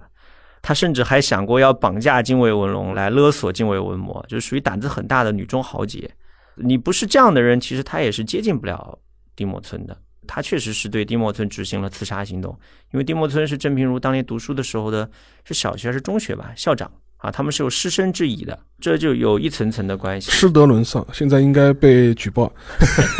是的，你这么一说的话，确实。那但是在《色戒》里面的那个王佳芝，她其实她的一个背景还是一个平民少女嘛，一个女学生的形象。对这方面，其实我反倒认为是那个就是日本的那个漫画家村上纪香，嗯，他画的那个龙龙那个系列对，啊，那里面有一个非常可爱的中国小姑娘的那个原型，那毫无疑问那就是郑平如。郑平如对而，且它反映的明显，你可以看到这个作家，他作为一个日本人，他对郑平如这个人抱有了一个巨大的同情。对，日本人向来崇拜这种人是的，啊，从各个角度来看，郑平如都是值得崇拜的，不管是家世、能力、嗯，才华、样貌，还是这种勇敢程度，以及这个事件的传奇程度，就功亏一篑嘛。对的，嗯，包括他父亲当时是国民党在上海的一个大法官，当时他父亲因为这个事情就受到了很大的牵连，也受到很大的折磨。他们满门忠烈，郑平如还有一个哥哥，后来在抗战的时候是空军飞行员，嗯，也牺牲了。这一家子非常了不起，很厉害。是的。所以其实从这个角度上来说的话，也我们也可以理解啊，就是这样的一个奇女子，她其实在这个影视作品和这些漫画作品中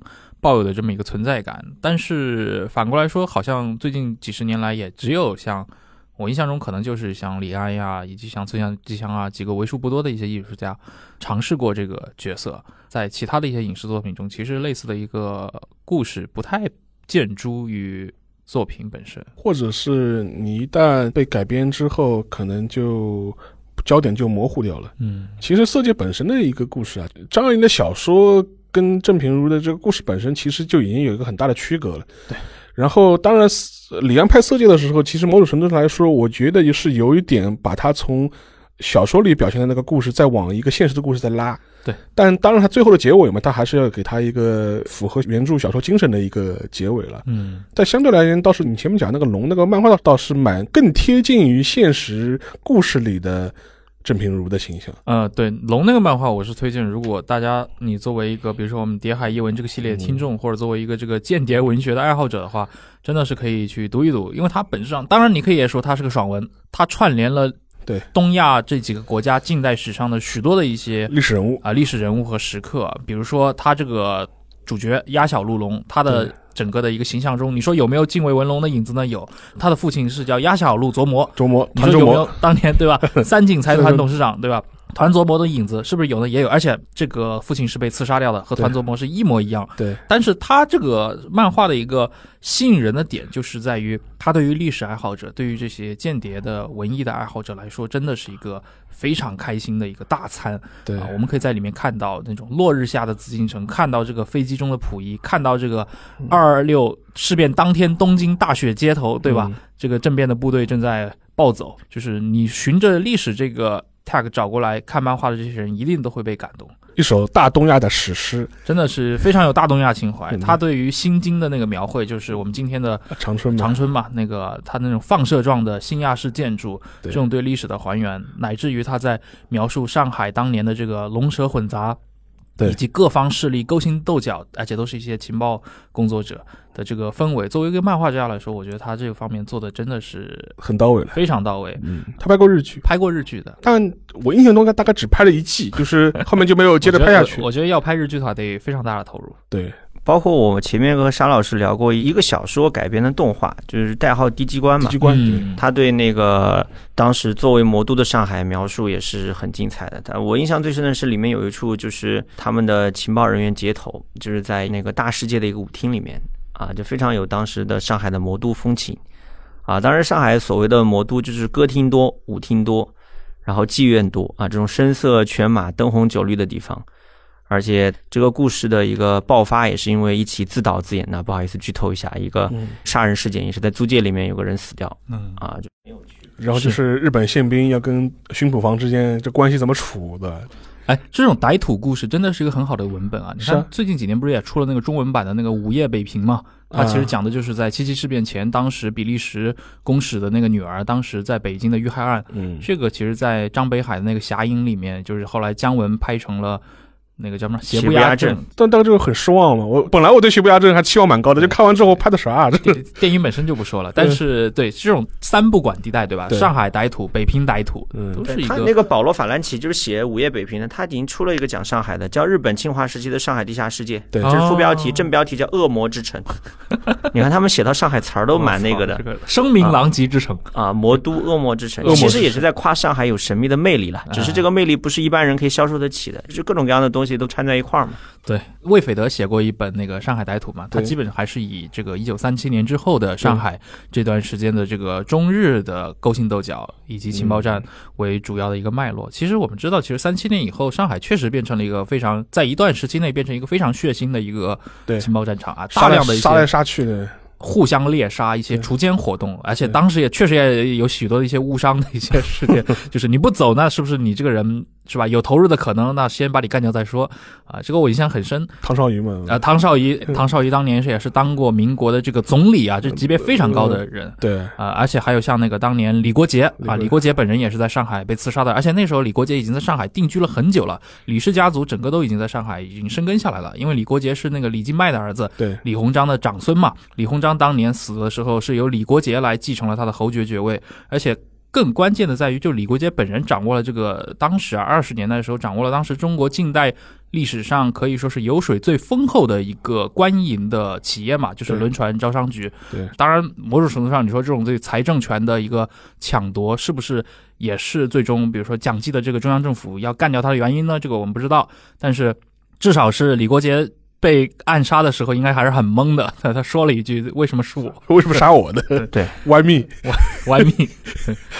其实类似的人物，其实在当时上还挺多的。前面我们稍微提到一点，就是我之前就是口述采访过，就是孙耀东。孙耀东啊，孙耀东嘛，他也是这种晚清大家嘛，那孙家奶对吧，也是两代帝师的，就是他们这个家族之后也是开国中福银行，也是属于一个晚清到民国的一个很庞大的家族他。其实是由政入商的这种典对型的一对个家族。对对，所以说，然后就说等于是他，比如说他们家里开银行、开面粉厂，各种各样生意都做。孙耀东等于是出身这么大个一个家族，他早年的时候是圣约翰毕业，然后去美国游学了几年，回来之后就因为他读的是金融嘛，所以说嗯回来就是在做一些买办和这种金融的事情。然后后来三七年之后。当时我们采访的时候也问过他，但他一直说，当时为什么留在上海？后来他就说，这没办法，就是我们家族太大，他说产业很多，嗯，他说总不可能就是说带着跑了，一走了之一走了之太可惜。那家族必须要有安排一个人留在沦陷区，嗯。那我就是那个倒霉蛋，就是就是他说钦定了，就是你留在上海，中央已经决定了，你留在你留上海，那怎么办呢？他说我们这家族这么大的产业，这么多的事业在上海，我不可能就是全部扔掉了呀，就必须留个人在那打理嘛。然后他就等于是在这个背景之下就留在了上海，然后后来的话，因为也各种各样的关系吧，因缘际会吧，他后来就等于是帮周佛海就打点在上海他的一些金融上的一些事务，一个嘛是管他自己的一些财产，另外一个嘛他也是依靠他来做一些金融上的一些接收，就比如说哎他有成为这个汪伪政府的正式的职员吗？呃，他当过周佛海的机要秘书。啊，这是个正职。对，然后后来还去当过就是伪的中国银行的那个啊复兴银行，这是小四行的一些，就是说是主理啊，就类似这种职务。就是正正儿八经复逆过。呃，复逆正儿八经复逆过，所以说，但是这哥们儿比较有意思的是，他在一九四三年、四四年的时候就开始为自己找下家、找出路了。对，然后他就是开始帮重庆方面就是建立了各种各样联系，嗯甚至到了四五年的时候搭上了那个潘汉年的线，嗯开始跟我党发生这种地下关系了，就是帮我党做了很多事情，就比如说输送一些资源啊、药品啊、乱七八糟这种事情。然后后来他是四五年在就是解放战争时期的话，他基本就是我党的一个地下党的一个外围成员。然后他是在四九年上海解放前的时候，前一天被毛森抓到那个 公安局里，当时的上海警察局就原来的警巡捕房就福州路那边，然后差一点被枪毙掉。后来是因为自己上海黑白两道通吃，是被青帮的兄弟救出来，嗯，然后在黎明中喜迎上海解放。但是后来他也曾经 也帮呃潘汉年和杨帆做了很多事情，嗯，做上海的稳定啊、接收啊。但是后来因为潘阳安的关系就受牵连，哦，就一直被关了，一直是关到七六年。所以他政治上下去是因为潘阳案，潘阳案，他因为潘阳案，现在提篮桥关了十年，然后被拖到白毛岭再关十年。那，蛮惨的，然后后来七六年放出来，后来是帮他恢复名誉，还给他什么侨联的这种给了一个这种政治位置的这种待遇。参赞什么之类的这种啊，对对对，就是参议参议这种这种位置。然后，但是按他的说法，就前面回到前面那个话题，就说是他说他虽然在白毛岭日子过得苦哈哈的，但是他他说之所以没死，很大个程度上来说，就是因为我们的孙家其实在海外的就是说开枝散叶，啊，势力还是很大的，就经常会给他的海外的亲戚和晚辈会给他寄各种各样的外汇进来。嗯，然后虽然他拿不到外汇嘛，但是他能在牢里面换成吃的，而且对当时来说这是很重要的一个侨汇嘛。对对对，外国都在给你寄钱，你当然活着了，就是对，等于是他就是一个这么一个很传奇的人物吧。孙耀东非常有意思，而且沙老师，你们当时就是口述访问他，对你们当时那个口述的话，其实今天在应该在知网上还是能够下载得了的。但只是发表了很少的一部分，对对但是只讲了他跟就是汪汪伪的汪伪内部的一些交往，就比如说他的一些看法，就比如说他虽然帮周佛海办事，但他并不是很喜欢周佛海这个人，对，觉得这个周佛海太滑头，就属于是。他说他自己非常瞧不起吴思宝，对，然后不想跟这帮人混在一起。然后他会觉得，就是周佛海，他为了他的一些权势吧，他会重用这批流氓出身的人，嗯在他看来，这帮人就很上不了台面的，就是但是他好像很同情陈公博，对，嗯他就觉得陈公博是一个书生，嗯然后他有一段印象我非常深，就是呃四四年底的时候，陈国国就拍着他的胳膊说说小孙啊，他说你还是要早点从这里走啊，就想想想退路呀，想想退路，想想退路，你你赶快走。但后来他当然没跟陈国国说了，他说退路我早想好了，啊，陈公博有没有多说一句，说我年纪大了无所谓了？类似的类似类似的，真真的是类似的意思，嗯真的是类似的意对思。，其实我们去看这帮人的一些口述的记忆啊，其实真的能够看到不少的这个历史的一些细节，它的一个更细的颗粒度，有时候能看到一些侧面的一些信息。对对，很多时候并不是我们所从大众渠道上了解的那种非常粗颗粒度的这么一个单线性的这么一个就，是很多人他留在上海，甚至复逆。当然，有点事先声明啊，我们并并不是说当汉奸对啊，就是当汉奸肯定是不对的，要被谴责对吧？要被定在历史的耻辱柱上。但是它也有很多一些很具体的历史的背景。嗯呃，还有一个本书大家也可以找来看嘛，就是那个金雄白的的汪伪政府内幕嘛。然后，因为我们都都金雄白就是我前面提到那个金以林老师的爷爷，呃对，然后金雄白的儿子就是那个著名的党史研究权威金冲吉先生嘛，对，他也是官方的周传毛传的第一把手第一把手了，就是写作组的第一把手。但是他的父亲就是有这么一个很复杂的身份，当时在汪伪政府内部也是一个内幕人士吧，就观看了很多。后来四五年之后也是去了日本，嗯，七十年代的时候才在日本去世的。嗯前面聊到潘汉年，其实潘汉年在中央特科蛮有意思的。他三一年的时候才进到中央特科的二科，那个时候是宣传，他一直是负责联系各种左翼文艺人士。但其实你会发现他的能力和才华是逐步逐步的在中央特科的这种发展当中体现出来的。他他当时非常机警，你知道那个时候经常遇到各种事儿，比如有人盯梢他。比如有一次他在街上看到有人盯梢他，他马上拐进一个饭店，闯进后厨，然后换上后厨的衣服，然后拎着一个外卖就出来了，然后就把就把特务摆脱了。还有一次他嗯回到家，发现后面有人跟踪，啊，他马上高呼他老婆的名字，就麻痹后面跟踪他的人，然后迅速跑到阳台上，拿上准备好的伞，就是往往另外一边跳，就跳到另外一幢楼，然后从那幢楼就跑下去了。就是潘汉年这个人非常机警，而且又长袖善舞，人极聪明，确实是很厉害。你包括那个当时对日斗争。啊，他去跟汪伪联络，跟日本的特务机关联络，到后来上海解放，都起到非常重要的作用。是有个很有意思的事情，就当时上海刚刚解放的时候，上海各界就是民族资产阶级啊，包括文艺界、学术界那些体面人物都惴惴不安，觉得传说中的共产党要来了，那怎么办？以后上海会不会不再是他们熟悉的上海？当时看到陈毅和潘汉年之后，他们就安心了，觉得共产党还是有自己人，或者还是有可以对话的人对，是的，是啊的。。因为潘汉年就是一副小开的样子嘛对，他的绰号就是小开啊。然后四九年以后，他都是穿着挺过的西装，就是出入人民政府。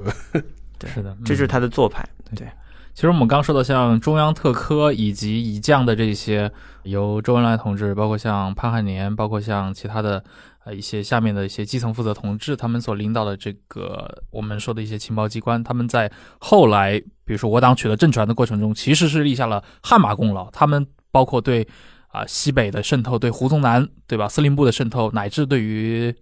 南京中央对于蒋介石侍从室的渗透，这个其实我相信大部分的这个中国的这些军事爱好者，乃至一些这情报爱好者都是耳熟能详。对，另一方面的话，其实国民政府这块，其实我觉得沙老师最先说的，他的这个谍报系统。始终都受制于自己的一些先天不足，他们无法在这个斗争中能够实时跟上这个革新的速度。就讲穿了，你是一个前现代的情报前现代前现代的情报组织。你可以凭借某一两个，比如说一些天赋异禀的、对对天才式的人物，对戴老板本人在情报领域确实是自学成才，然后啊特别厉害的这么一个情报、哦而且还有一点，就是说是要说明一下，就是说是像戴笠治下的情报机构，它确实是一个前现代的组织，它真的是又是一个当代锦衣卫。为什么呢？它还要兼了很多纪委啊、什么廉政公署的这这种作用，要帮蒋介石去盯梢下面的一帮贪官污吏的，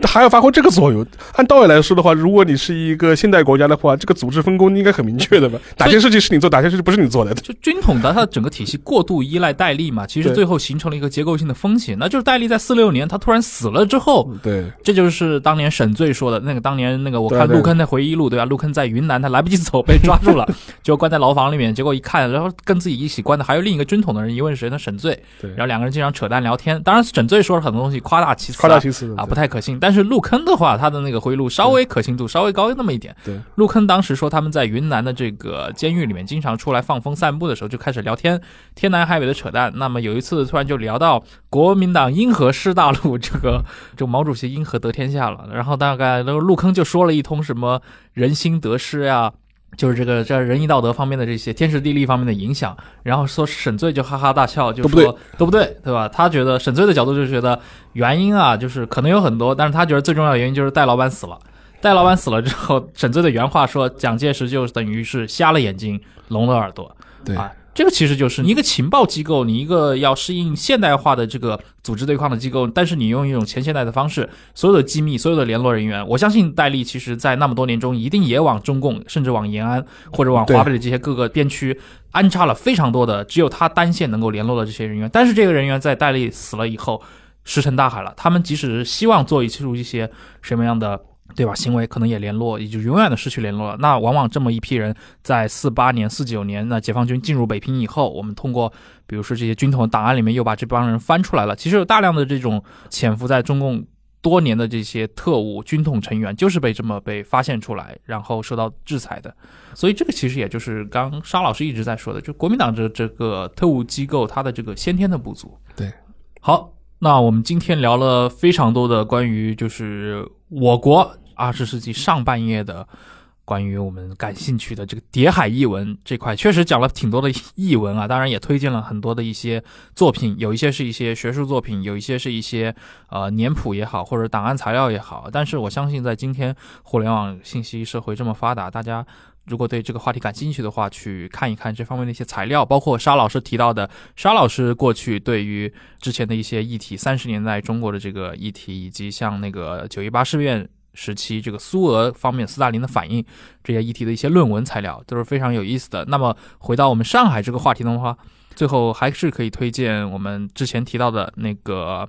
村上纪香的《龙》系列，然后像华百纳的《上海秘密战》，然后当然这本书我觉得一般吧，我我个人我个人觉得一般，因为华百纳这本书它，是侧重于一个外国的视角，它更多是把视角集中在讲那个在上海的一些英国情报机构、德国情报机构。它对于上海本土，尤其中国国内的这个情报斗争关注点着力的几乎没有。对，然后当时我就觉得还很大问题，就是你名字叫上海秘密战，结果你这边不提中国，不提苏联嗯，不提日本，那你讲什么情况秘密无？关紧要的秘密战。啊，对我当时一个书评的名字就是《无关紧要的秘密战而且他那故事就是在一九四一年太平洋战争爆发就戛然而止后面后面就没有了。就是我觉得这个就写的有点不到位，就是说你只能当做一个花边看看。哎，这其实我觉得像魏斐德那本《上海歹徒》，上海歹徒某某某种程度上是一个补充嘛，因为魏斐德本身就是研究中国出身的。对，啊，他他本身又写过戴笠啊，写过这一系列的文章，那其实这两本书都还是推荐大家一读吧。对。然后今天非常感谢两位嗯，啊，我们又一起聊了这么久，聊了但只是也都是点到为止，很多这种是很每一个点展开来里讲太多多的话题，将来都可以一一展开对啊。当然，今天最开心的还是这个郑世亮啊，这个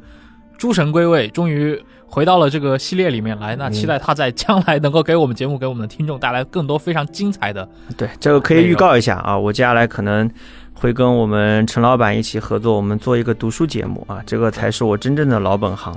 那，也请各位到时候能够多多支持，多多的来提出宝贵的意见，或者来做一个互动。好，那感谢各位的收听，我们下期再见。拜拜。好，再见。